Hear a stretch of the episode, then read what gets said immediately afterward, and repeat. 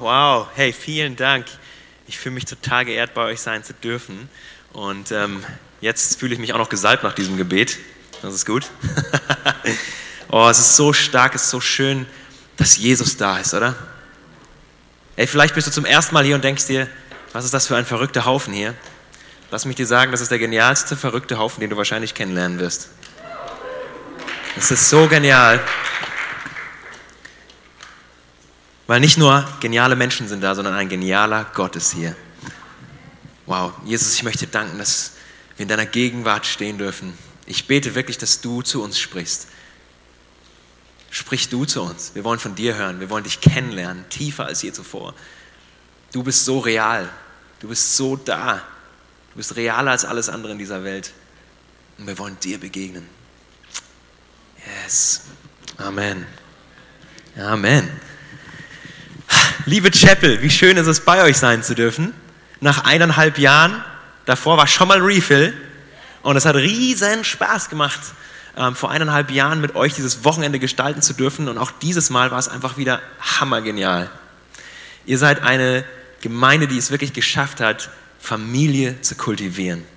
Nicht nur sonntags zusammenzukommen und zu sagen, hey, wir hören uns irgendeine Botschaft an und wir machen Lobpreismusik zusammen oder sonst was, sondern nein, hey, wir wollen das Leben gemeinsam teilen, wir wollen unseren Gott gemeinsam groß machen und wir wollen in unserer Stadt einen Unterschied für Jesus machen. Und das ist echt was Außergewöhnliches. Denkt man vielleicht nicht, aber es ist die Tatsache. Und ihr seid diese Gemeinde und ihr macht dieses, äh, diese Chapel aus. Und das ist wirklich, wirklich schön. Und es tut so gut bei euch zu sein es fühlt sich an wie nach Hause kommen. Und äh, ja, ist wirklich so. Das gilt auch für die, die auf dem Livestream zuschauen, auch wenn ihr gerade heute nicht hier sein könnt. Ja, es ist wirklich schön, bei euch im Wohnzimmer sein zu können. yes. Anni, du hast gesagt, Papa von Refill, das fühlt sich also wirklich ähm, ehrenvoll an, muss ich sagen. Das ist, das ist, ja, das tut so gut. Mich hat noch niemand Papa genannt, obwohl ich jetzt seit drei Monaten Papa bin. Yes, stolzer Papa einer kleinen Tochter. Und ähm, ja, leider konnten sie und meine Frau nicht dabei sein. Und ich habe schon im ersten Gottesdienst gesagt, ich vermute, dass die Chapel mir langsam nicht mehr glaubt, dass ich wirklich verheiratet bin. Denn ich kündige jedes Mal an, beim nächsten Mal ist meine Frau dabei. Und, und es hat wieder nicht geklappt, aber sie lässt euch herzlich grüßen. Und ich werde sie das nächste Mal mitbringen. yes. Genau, vor drei Monaten, das war ein wirklich einschneidendes Erlebnis. Jemand, der schon mal bei einer Geburt dabei war, kann das wahrscheinlich bestätigen ein wirklich, gell, ein wirklich einschneidendes Erlebnis. Und ich kann jetzt schon sagen, es ist nichts mehr so wie vorher. und es ist eine, ein neues Leben, das ich total genießen kann und das auch gleichzeitig ganz neue Herausforderungen mit sich bringt. Aber es ist ein Moment, den ich wahrscheinlich nie vergessen werde. Ein Moment, der immer für immer hier drin gespeichert ist, den wir sogar manchmal noch durchlebt haben schon wieder in unseren Köpfen. Aber es ist wirklich ein Erlebnis, wo ich für immer sagen kann, wow, da hat sich was komplett verändert. Und ja, viele von euch haben ähnliche Erlebnisse mal gehabt. Waren bei Ereignissen dabei, wo ihr vielleicht für immer zurückschauen werdet und sagen werdet, ich erinnere mich noch genau, als das und das passiert ist. Vielleicht ist es für euch sogar die Refill-Konferenz gewesen. Vielleicht habt ihr eine Begegnung mit Gott gehabt, wo ihr sagt, ach, ich erinnere mich für immer an diese Begegnung. Das war so verändernd. Ich habe zum ersten Mal seine Stimme gehört. Wir haben schon Zeugnisse gehört, dass das passiert ist an diesem Wochenende, wo jemand zum ersten Mal so richtig von Gott gehört hat. Wie genial ist das denn? Das ist ein lebensverändernder Moment. Vielleicht sind es andere Momente gewesen. Ähm, ich erinnere mich einmal an meinen Vater, der sagte, ah, Matze, ich werde für immer wissen und nie vergessen, wo ich war 1954, als wir die WM gewonnen haben. Oder? Ein einschneidendes Erlebnis. Damals war er ein kleiner Junge, aber es wird er nie vergessen. Und äh, so viele Leute erinnern sich an diese Momente, oder? Vielleicht ist es bei dir der Mauerfall gewesen. Du wirst für immer wissen, wo du warst, als die Mauer in Berlin gefallen ist, oder? Es ist so ein einschneidender Moment gewesen. Man erinnert sich dann für immer daran. Vielleicht ist es für die Jüngeren unter uns nicht der Mauerfall, sondern vielleicht ist es das WM-Finale von 2014. Wer hat damals mitgeschaut am Fernseher?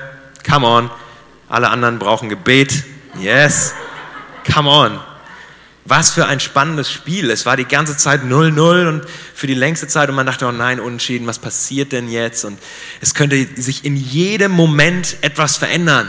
Entweder wir kriegen einen rein oder die anderen und oh, es war einfach Spannung pur. Und dann gab es auch noch Verlängerung. oh, und ich wollte eigentlich ins Bett gehen. Ja, ich hatte eigentlich nicht mehr so Lust auf Verlängerung. Es wäre doch schöner, wenn das Ding im Kasten wäre. Aber nein, so war es nicht. Bis zur 113. Minute mussten wir warten. Und dann hat Götze seinen Fuß hingestellt, oder? Come on. Und dann war das Einzel da und wir haben gejubelt, ich weiß noch, und es war einfach eine einzige Feier und es war genial. Aber ich erinnere mich, dass die ganzen 112 Minuten vorher eine Spannung in mir war. An die kann ich mich noch genau erinnern. Oh Mann, Aufregung, Aufregung ohne Ende. Und jetzt ist es so, wenn jetzt wir uns gemeinsam hinsetzen würden, morgen Abend beschließen wir, wir schauen uns das WM-Finale von 2014 nochmal an, dann wird wahrscheinlich die Aufregung eine ganz andere sein. Oder? Die meisten von uns werden sagen, hey, kein Problem, ich weiß ja, wie es ausgeht. Kein Act, ich weiß genau, auch wenn jetzt 112 Minuten lang nichts passiert, in der 113. Minute wird das Tor fallen und wir werden am Ende siegen. Wir werden am Ende Weltmeister sein. Ist nicht mehr ganz so spannend. Man kann das ganz gechillt angucken. Im Prinzip kann man sagen, wir sind gespoilert, oder? Wir wissen schon das Ende. Ganz gechillt. Keine Aufregung, keine Spannung mehr. Mir ist aufgefallen, dass wir häufig bei biblischen Geschichten ganz ähnlich rangehen. Wir wissen doch schon, wie es ausgeht. Also ich bin ja so ein Gemeindekind. Ich war so ganz viele Jahre im Kindergottesdienst, habe alle Geschichten schon gehört. Gestern im Workshop habe ich gesagt, ich war der Schreck jedes Rallye-Lehrers, weil ich immer alles besser wusste oder so getan habe, weil ich die Story schon gehört habe und ich konnte die anderen dann spoilern und so. Und wir wussten von Anfang an, wie das ausgeht, bei jeder Geschichte. Angefangen von ja, Adam und Eva und so weiter und so fort und im Prinzip überhaupt keine Spannung mehr da drin. Ich weiß genau, auch mit Jesus, ja, der ist dann gekreuzt worden, aber hey, drei Tage später, ich weiß das schon, ja. Und es liest sich viel entspannter, wenn man weiß, wie eine Story ausgeht. Genauso wie man das Fußballspiel viel entspannter anschauen kann, wenn man weiß, wie es ausgeht. Manchmal wünsche ich mir allerdings, dass wir nochmal eine andere Perspektive bekommen bei diesen Texten. Manchmal wünsche ich mir, ich könnte die Bibel so lesen, als hätte ich sie noch nie gelesen. Ich finde, es ist eigentlich voll das Vorrecht, wenn jemand, der mit dem Glauben nichts zu tun hatte, zum Glauben findet und die Bibel zum ersten Mal durchliest. Ich habe manchmal Gespräche mit Leuten, die sagen, die, die, die haben dann die krassesten Offenbarungen und coole Sachen, die die da aus dem Text rausziehen, wo ich denke, Alter, das habe ich noch nie so gesehen, weil ich den Text ganz anders lese, weil ich ja weiß, wie es ausgeht und wie das vielleicht gemeint ist und ich schon x Predigten gehört habe und so weiter. Aber manchmal wünsche ich mir, ich könnte auch mit so einer reinen Motivation da irgendwie rangehen und einfach dieses Ding nochmal lesen, als hätte ich es noch nie gelesen. Und ich wünsche mir, dass wir heute eine Geschichte anschauen mit dieser Perspektive. Seid ihr da dabei? Perspektive ist entscheidend.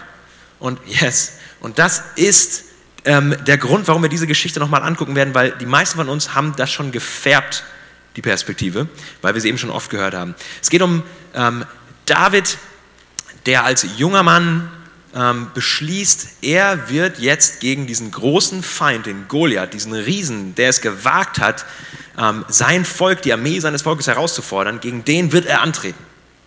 Er hat beschlossen für sich, hey, dieser Typ verhöhnt unser ganzes Volk und niemand traut sich, gegen den zu kämpfen, weil keiner denkt, er hätte auch nur den Hauch einer Chance. Und ganz ehrlich, wenn man sich die Dimensionen anschaut, wie groß dieser Typ gewesen sein muss und so, ich kann das ein bisschen nachvollziehen. Hätte ich auch nicht so Bock, gegen den kämpfen zu müssen. Aber David, der war ein ganz anderer Mann. Der hat als junger Kerl schon gesagt, ich will gegen diesen Typen kämpfen und ich glaube und ich vertraue Gott, dass er mich bewahren kann. Und der Grund, warum das ist, lesen wir jetzt an dieser Stelle. Diese Stelle im 1. Samuel Kapitel 17 kann man so verstehen wie das Motivationsschreiben von David. Also er erklärt dem König Saul, warum er jetzt gegen diesen Goliath kämpfen will. Bei Bewerbungen ist das heute so, ne? man muss immer ein Motivationsschreiben mitschicken, warum man den Job haben will. Und so lesen wir diese Stelle jetzt einfach mal. 1. Samuel 17. Als ich die Schafe und Ziegen meines Vaters hütete, da kam es immer wieder vor, dass ein Löwe oder ein Bär die Herde überfiel, ein Schaf packte und es wegschleppen wollte. Okay, was macht man in so einer Situation? Dann lief ich ihm nach, schlug auf ihn ein und riss ihm seine Beute aus dem Maul.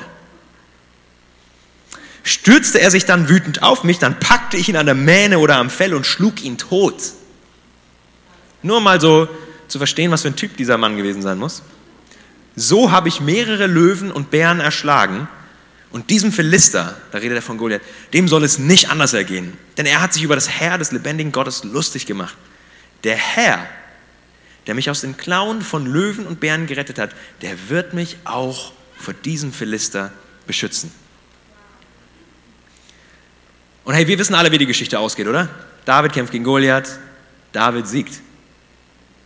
Easy. Jeder hat die Geschichte schon mal gehört. Aber wir müssen uns mal in Davids Perspektive hineinversetzen. Drehen wir mal ein bisschen zurück, gehen wir mal zurück in seine Jugendzeit, als eben Löwe und Bären ähm, gegen seine, oder von seinen Herden welche wegreißen wollten und er stand da als Hirte und er kämpft gegen Löwen und gegen Bären und er hat keine Ahnung davon, dass Gott ihn eines Tages als König über Israel berufen möchte. Er hat keine Ahnung davon, dass mal ein Goliath ihm gegenüberstehen wird, gegen den er mal kämpfen soll. Das weiß er zu diesem Zeitpunkt nicht. Wir wissen das, weil wir die Geschichte schon gelesen haben. Aber er hat keine Ahnung. Früher gab es auch schon Verheißungen in der Bibel und viele Dinge über die Zukunft, die Propheten gesagt haben. Aber ob sie wirklich eintreffen werden oder nicht, wusste man zu diesem Zeitpunkt noch nicht. Das ist unsere heutige Perspektive, dass wir wissen, yes, das ist so gekommen. Und als er so gegen Löwen und Bären gekämpft haben muss, wird er sich wahrscheinlich nicht gedacht haben, ach ja, das ist halt alles, weil ich eines Tages mal gegen einen Riesen kämpfen werde, sondern er wird sich nur gedacht haben, oh nein, schon wieder ein Löwe, schon wieder ein Bär. Vielleicht wird er sich sogar irgendwie gedacht haben, ich bin so ein Unglücksrabe, immer trifft's mich, immer meine Herde. Jetzt schon wieder so einer. Und er wird nicht wissen, ob er vielleicht diesen Kampf überleben wird oder nicht. Vielleicht ist dieser Löwe der letzte Löwe, dem er begegnen wird. Das weiß er nicht. Aber Gottes Perspektive war eine ganz andere in diesen Kämpfen. Gott wusste, hey, ich will eine Berufung auf diesen jungen Mann legen, weil mir sein Herz so gut gefällt. Er ist ein Mann nach meinem Herzen. Und ich will ihn darauf vorbereiten, dass er nicht eines Tages vor Goliath völlig unvorbereitet steht und nicht weiß, was er tun soll, sondern ich will ihm zeigen, dass ich ein Gott bin, dem man vertrauen kann. Der so vertrauenswürdig ist, der dich selbstverständlich in jeder Situation beschützen und bewahren kann und will. Und das werde ich ihm zeigen und in seiner Jugend wird er Löwen und Bären begegnen, aber ich werde ihn daraus retten, sodass er dann eines Tages, wenn er vor dem Riesen seines Lebens steht, wissen darf, dass ich für ihn da sein werde. Das ist Gottes Perspektive. Vielleicht haben einige von euch Freunde, Bekannte, Familienmitglieder, die mit dem Glauben nichts zu tun haben. Ich habe auf jeden Fall welche. Es wäre gut, wenn wir welche haben. Wenn wir keine Freunde mehr haben in unserem Umkreis, die Jesus noch nicht kennen, dann frage ich mich, wo wir, in welchen Kreisen wir uns bewegen. Come on, lasst uns die Leute da draußen erreichen mit der besten Botschaft der Welt. Hey, lass mich dich herausfordern, wenn Jesus Christus wirklich das Beste ist, was dir jemals passiert ist in deinem Leben, warum würdest du es dann nicht mit jemandem teilen wollen, der ihn noch nicht kennt? Wenn er wirklich das Beste ist, was dir passiert ist, wenn die Freiheit, die du im Glauben erfahren hast, die Heilung vielleicht von Sachen aus der Vergangenheit oder sonst was, wenn das wirklich das Beste ist, was ever passiert ist, hey, dann bitte lass es uns teilen. Ja? Yeah? Come on. Vielleicht habt ihr schon so Sprüche gehört von Leuten, mit denen ihr angefangen habt, über Glauben zu reden. Sowas wie, Glauben heißt doch nicht wissen. Oder? Come on. Glauben heißt doch nicht wissen. Glauben, das ist doch nur was für schwache Leute die irgendwie was Auferbauendes brauchen. Solche Sprüche höre ich immer mal wieder. Andere sagen vielleicht, ach Matze, weißt du, ich habe schon viel zu viel erlebt, als dass ich jetzt noch glauben könnte. Und das mag sein, viele Leute haben ganz viele schlimme Dinge erlebt. Was mich schockiert, ist, dass Christen manchmal ähnliche Perspektiven haben und auch sagen, ey, oh, das mit dem Glauben, das fällt mir einfach jetzt super, super schwer. Habt ihr solche Sachen schon mal gehört? Absolut. Wir wollen das Thema Glauben heute einsteigen, weil ich glaube, das ist essentiell und ich habe euch eine Stelle mitgebracht aus dem Neuen Testament, die wirklich die, der Vers über Glauben ist. Hebräer 11, Kapitel, äh, Kapitel 11, Vers 1. Da heißt es, was ist denn der Glaube? Er ist ein Rechnen mit der Erfüllung dessen, worauf man hofft. Ein Überzeugtsein von der Wirklichkeit unsichtbarer Dinge. Ich lese nochmal vor. Was ist denn der Glaube? Er ist ein Rechnen mit der Erfüllung dessen, worauf man hofft, ein Überzeugtsein von der Wirklichkeit unsichtbarer Dinge. Der Vers mag vielleicht jetzt ein bisschen kompliziert klingen und ähm, ich glaube, um den besser verstehen zu können, müssen wir ähm, an ein Prinzip rangehen, das ich mal so genannt habe. Wahrheit triumphiert über Fakten. Wahrheit und Fakten sind zwei Ebenen in unserer Welt, so wie vielleicht Erde und Himmel, es sind zwei Ebenen, die beide absolut real sind und absolut existent sind. Ich möchte nicht behaupten, dass das eine real ist als das andere ist. Beides absolut real und existent. Aber das eine ist dem anderen übergeordnet. Ich möchte euch ein paar Beispiele geben, damit ihr das vielleicht besser verstehen könnt. Fakt ist, ich kann die Luft in diesem Raum nicht sehen. Wahrheit ist, Ich kann nur überleben, weil diese Luft in meinen Lungen ist. Wahrheit ist, diese Luft gibt mir Auftrieb, wenn ich mit dem Flugzeug wegfliege. Anderes Beispiel. Fakt ist, vielleicht habe ich Kopfschmerzen, aber die Wahrheit ist, Gott will und kann mich heilen. Fakt ist, mein Geldbeutel ist leer, aber die Wahrheit ist, Gott ist mein Versorger. Man kann das Ganze auch umdrehen. Fakt mag vielleicht sein, mein Geldbeutel ist voll und trotzdem ist Gott mein Versorger. Kann man eine eigene Botschaft mal drüber machen. Viel zu oft bleiben wir allerdings bei den Fakten stehen, weil das oft das ist, was wir vor Augen haben. Der Mensch sieht das, was vor Augen ist. Wer im Workshop war, weiß, was das bedeutet. Aber der Herr sieht das Herz an.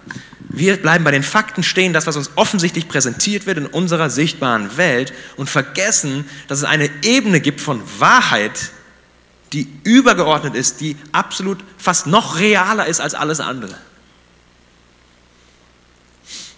Aber ich möchte jetzt nicht so eine, so eine typische Botschaft bringen über Glauben, so nach dem Motto, ja, also pass auf, einfach leb halt einfach in dieser unsichtbaren Welt und kümmere dich gar nicht so um die sichtbare Welt. Gar nicht. Glauben bedeutet nicht, so zu tun, als würden diese Fakten in meinem Leben nicht existieren. Das bringt nichts. Ja, also wenn ich kein Geld im Geldbeutel habe und ich gehe zum Aldi und will einkaufen, dann kann ich immer noch nichts einkaufen. Es bringt nichts zu sagen, aber ich habe aber Glauben und dann stehe ich aber da vor der Kasse und ich weiß nicht, was ich tun solle. Das ist nicht Glauben, so zu tun, als würden die Fakten nicht existieren. Außer ihr seid die Obros und äh, wir sind arm, aber geistreich. Wir gehen zum Aldi und bezahlen mit einem. Wow, man merkt richtig, dass die Future-Leute schon weg sind. Ja. Die waren alle im ersten Gottesdienst. genau. Ähm, genauso ist es so, dass Leute zu mir kommen und sagen, hey Matze, kannst du für mich beten für Heilung? Ich habe ein körperliches Gebrechen und ich tue das dann und häufig geschieht kein Wunder in diesem Moment und dann kommen die vielleicht mit einem gebrochenen Bein und ziehen ihr Bein immer noch so nach nach dem Gebet und sagen dann aber, Matze, aber ja, ich, im Glauben nehme ich aber meine Heilung, bin ich geheilt. Ich bin im Glauben geheilt. Und dann denke ich mir, hey, aber Fakt ist, du bist nicht geheilt. Also es, Glauben bedeutet nicht so zu tun, als wäre das noch nicht der Fall. So als wäre das, würde das einfach gar nicht existieren. Das ist nicht Glauben. Glauben bedeutet aber auch nicht, dass man über diese Fakten auch nicht trauern dürfte. Das wird auch oft so suggeriert. Glauben bedeutet, ähm, das darfst du aber dann auch nicht traurig finden oder schlimm finden, wenn dir was passiert ist. Nein, nein, nein. Glauben bedeutet, du musst immer gut drauf sein, immer freudig sein, immer ein Lächeln haben. Das stimmt nicht. Das bedeutet nicht Glauben. Ey, wie viele Verse gibt es in der Bibel, gerade in den Psalmen zum Beispiel, wo einfach viel geklagt wird? Wo wirklich viel Wehklagen da ist, wo schlimme Dinge passiert sind und das wird verarbeitet vor Gott. Da wird äh, vor Gott einfach alles hingelegt und man darf völlig offen sein und sagen, hey, das war eine schlimme Erfahrung in meinem Leben, das will ich nicht nochmal durchmachen. Und oh Mann, und ich habe mich vielleicht auch einsam und verlassen gefühlt. Und man darf so ehrlich mit Gott sein, das ist hammergenial. Und trotzdem, bei den Psalmen zum Beispiel, gibt es dann immer noch dieses, diese Umkehr am Ende von, und trotzdem preise ich den Herrn. Und da sieht man das, es geht nicht darum, so zu tun, als wäre das andere nicht passiert, aber es geht um ein und trotzdem und dennoch, Psalm 73, da kommen wir nachher noch drauf. Dennoch bin ich stets bei dir. Was heißt Glauben jetzt? Glauben bedeutet, dass Gott meine Perspektive verändern darf. Ich lasse meine Perspektive von Gott verändern.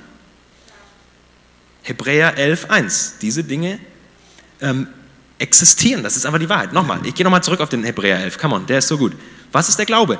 Er ist ein Rechnen mit der Erfüllung dessen, worauf man hofft und ein Überzeugtsein von der Wirklichkeit, von der Realität unsichtbarer Dinge.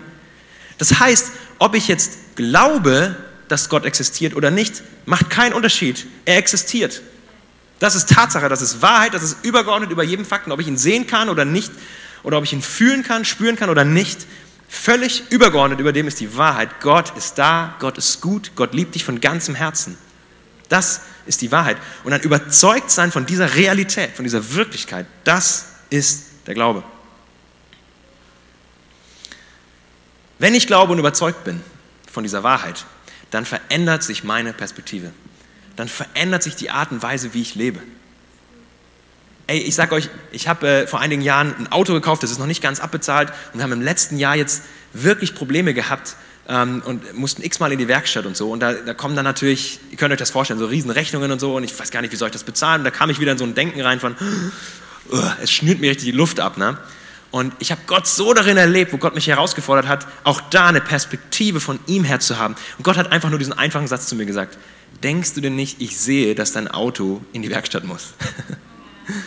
oh, das hat mich so tief getroffen, weil natürlich sieht er das auch. Ich sitze da im Auto und denke, oh, ich muss schon wieder in die Werkstatt und oh nein. Und dann fange ich an, ein Gebet zu beten, das überhaupt nicht von Glauben erfüllt ist, sondern es ist einfach nur ein, oh, alles ist blöd. Ja? Und Gott hat mich herausgefordert, denkst du denn wirklich, ich sehe das nicht, dass dein Auto auch in die Werkstatt muss? Oh, Gott ist so gut. Ich wünsche mir, dass wir unser Denken wirklich von ihm so erneuern lassen, so verändern lassen, dass wir anfangen, so zu denken, wie er denkt. Römer 12,2 richtet euch nicht länger nach den Maßstäben dieser Welt, sondern lernt in einer neuen Weise zu denken, damit ihr verändert werdet und beurteilen könnt, ob etwas Gottes Wille ist, ob es gut ist, ob Gott Freude daran hat und ob es vollkommen ist.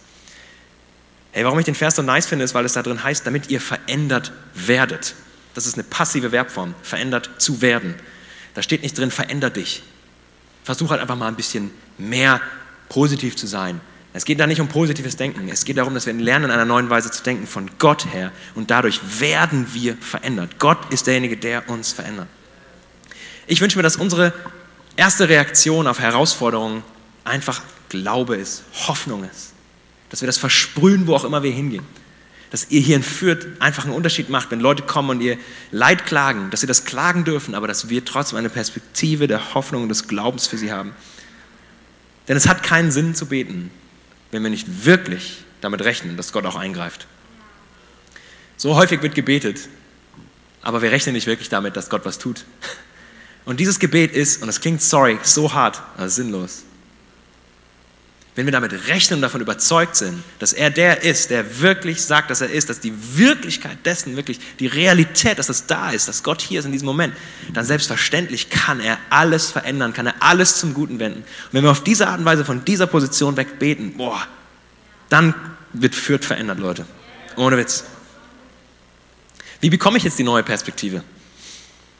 Jede Sekunde, die du in seiner Gegenwart verbringen kannst, verändert dich in sein Ebenbild in dem du geschaffen bist. Jeder Moment in seiner Gegenwart ist es wert. Und ey, ich weiß, in diesen Zeiten gerade ist es ein bisschen schwierig, aber glaub mir, jede Sekunde, die du mit ihm verbringen kannst, die ist es wert. Und sei es einfach morgens fünf Minuten, einfach, oh, ich richte mich auf den Tag aus, was auch immer du hast an Zeit, investier es in mit Gott sein. Das ist es total wert. In seine Gegenwart reinzukommen. Nicht nur sonntags. Das klingt ein bisschen kontrovers, nicht nur sonntags, wie wäre es mit Montag, Dienstag, Mittwoch, Donnerstag, Freitag, Samstag? Ha? Einfach da, wo du bist, zu Hause, kannst du genauso Gott begegnen, auch wenn vielleicht kein gesalbtes Lobpreisteam direkt vor dir steht. Wir brauchen immer so ein bisschen, ne, so dass so eine Fläche gelegt wird, damit wir da Gott begegnen können. da fällt es einem leichter, auch wenn das zu Hause nicht der Fall ist. Gott ist der gleiche. Gott ist auch jetzt der gleiche im Livestream, bei dir zu Hause auf der Couch. Er ist der gleiche hier in diesem Raum und bei dir zu Hause. Come on. Als ich mich vorbereitet habe auf diese Predigt, habe ich Gott gefragt, was er euch weitergeben möchte. Und ich habe einen Satz gehört. Und Gott hat gesagt, da ist mehr Kraft, als sie denken. Da ist mehr Kraft, als du denkst. Da ist mehr Kraft verfügbar für dich, als du denkst. Wisst ihr, wir beten, dass Gott Situationen zum Guten wendet, Herausforderungen wegnimmt, Krankheit wegnimmt, uns versorgt, uns vielleicht einen neuen Job gibt, was auch immer es ist, wo du gerade am struggeln bist. Wir beten voller Glauben, dass Gott uns verändert, aber hey, wir müssen glauben, dass da mehr Kraft ist, als wir denken. Die ist so verfügbar für uns. Ich bete, dass wir so eine Perspektive bekommen wie David. Dass der, der, der gecheckt hat, hey, das war mein Training. Das war nur mein, meine Vorbereitung. Ich habe gelernt, Gott kann ich in jeder Situation vertrauen und deswegen werde selbstverständlich dieser Philister auch von mir fertig gemacht werden, weil der Gott, der damals mit mir war, ist auch heute mit mir dabei. Wenn jemand zu euch sagt, hey, ich habe schon zu viel erlebt, als dass ich noch glauben könnte, dann könnt ihr sagen, hey, ich habe schon zu viel erlebt, als dass ich nicht mehr glauben könnte. Oder? Wenn ihr mal zurückdenkt, was Gott alles schon für euch getan hat, dann habt ihr doch schon viel zu viel erlebt, als dass ihr nicht mehr glauben könnt. Mir fällt es schwerer, wenn jemand zu mir kommt und mich überzeugen will davon, Gott gibt es gar nicht, das zu glauben. Viel schwerer. Das, das erfordert mehr Überzeugung, als einfach wissen zu dürfen, dass Gott real und da ist und mich liebt von ganzem Herzen. Ich habe euch noch Epheser 3,20 mitgebracht. Ihm, der mit seiner unerschöpflichen Kraft, hört euch das mal an, in uns am Werk ist und unendlich viel mehr zu tun vermag, als wir es jemals erbitten oder begreifen könnten. Ihm gebührt die Ehre. Seine unerschöpfliche Kraft ist für euch verfügbar. Er ist in euch am Werk und er kann unendlich viel mehr tun, als ihr es jemals erbitten könntet. Wenn das keine Verheißung ist, dann weiß ich auch nicht. Die Band darf wieder hochkommen und ich möchte ähm, ja, diesen Psalm 73, den ich vorher angesprochen habe, in Auszügen nochmal vorlesen. Und ja, ihr dürft vielleicht gerade nicht mitsingen und so, aber ganz ehrlich, Gott kann euch genauso anrühren. Der, unter der Maske ist Gott der gleiche wie außerhalb, oder?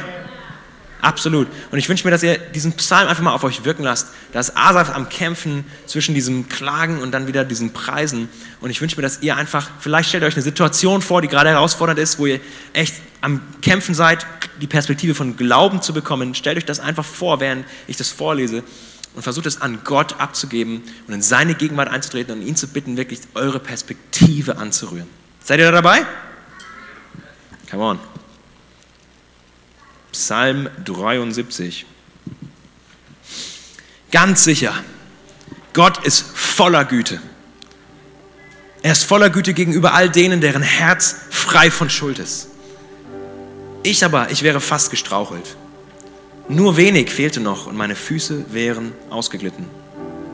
Denn ich beneidete die Überheblichen. Es machte mir zu schaffen, als ich sah, wie gut es den Gottlosen geht. Ja, ich, Sie verachten Gott. Sie haben keine Sorgen und häufen auch noch Reichtum an. Ach, so habe ich wohl ganz umsonst mein Herz und meine Hände frei von Schuld gehalten. Hm, so dachte ich nach, um all dieses zu begreifen, doch es war zu schwer für mich. So lange, bis ich dann endlich in Gottes Heiligtum ging. Come on, ihr habt Zugang zu Gottes Heiligtum. Dort begriff ich, welches Ende auf jene Menschen wartet. Als mein Herz verbittert war und ich mich tief verletzt fühlte, da war ich töricht und ohne Einsicht. Verständnislos wie ein Tier stand ich vor dir. Aber nun bleibe ich für immer bei dir. Du hast mich bei meiner rechten Hand gefasst. Du leitest mich nach deinem weisen Plan und nimmst mich am Ende in Ehren auf. Wen habe ich im Himmel außer dir? Und auch auf der Erde habe ich nach nichts verlangen, wenn ich nur dich bei mir weiß. Wenn auch meine Kräfte schwinden und mein Körper mehr und mehr verfällt, so gibt doch Gott meiner Seele Halt. Er ist alles, was ich brauche und das für immer. Vater, ich möchte dir danken dafür, dass du immer da bist, immer gut bist, immer eingreifen willst. Du bist nie ja, weiter als ein Gebet entfernt von uns. Du bist immer für uns verfügbar. Wir dürfen mit allem zu dir kommen, was wir haben, mit all unserem Gefühlschaos, mit all den Dingen, die wir vielleicht nicht verstehen, nicht so erwartet haben. Wir können immer zu dir kommen. Und du bist immer voller Liebe für uns da. Ich bete wirklich, dass du uns deine Augen schenkst, dass wir durch deine Augen diese Welt sehen können. Alles, was bei uns passiert in unserem Leben, wollen wir durch deine Augen sehen. Wir wollen eine, eine Zuversicht neu bekommen, eine Perspektive von Glauben und von Hoffnung. Danke, dass du uns das schenken willst. Wir wollen dir alle Ehre geben und wirklich, ja, die Zeit, die wir haben in deinem Heiligtum, in deiner Gegenwart verbringen und von dir in dein Ebenbild verändert werden. Ja, ich bete wirklich, Heiliger Geist, dass du jetzt, wenn du im Lied rumgehst und zu uns sprichst, welche Situation es vielleicht ist, wo du uns eine neue Perspektive schenken willst, wo du uns wirklich aktivieren willst, in Zukunft im Glauben zu beten und zu erwarten, dass Gott eingreift dass du was veränderst, was nur du tun kannst. Danke, Vater, wir geben dir alle Ehre. In Jesu Namen. Amen.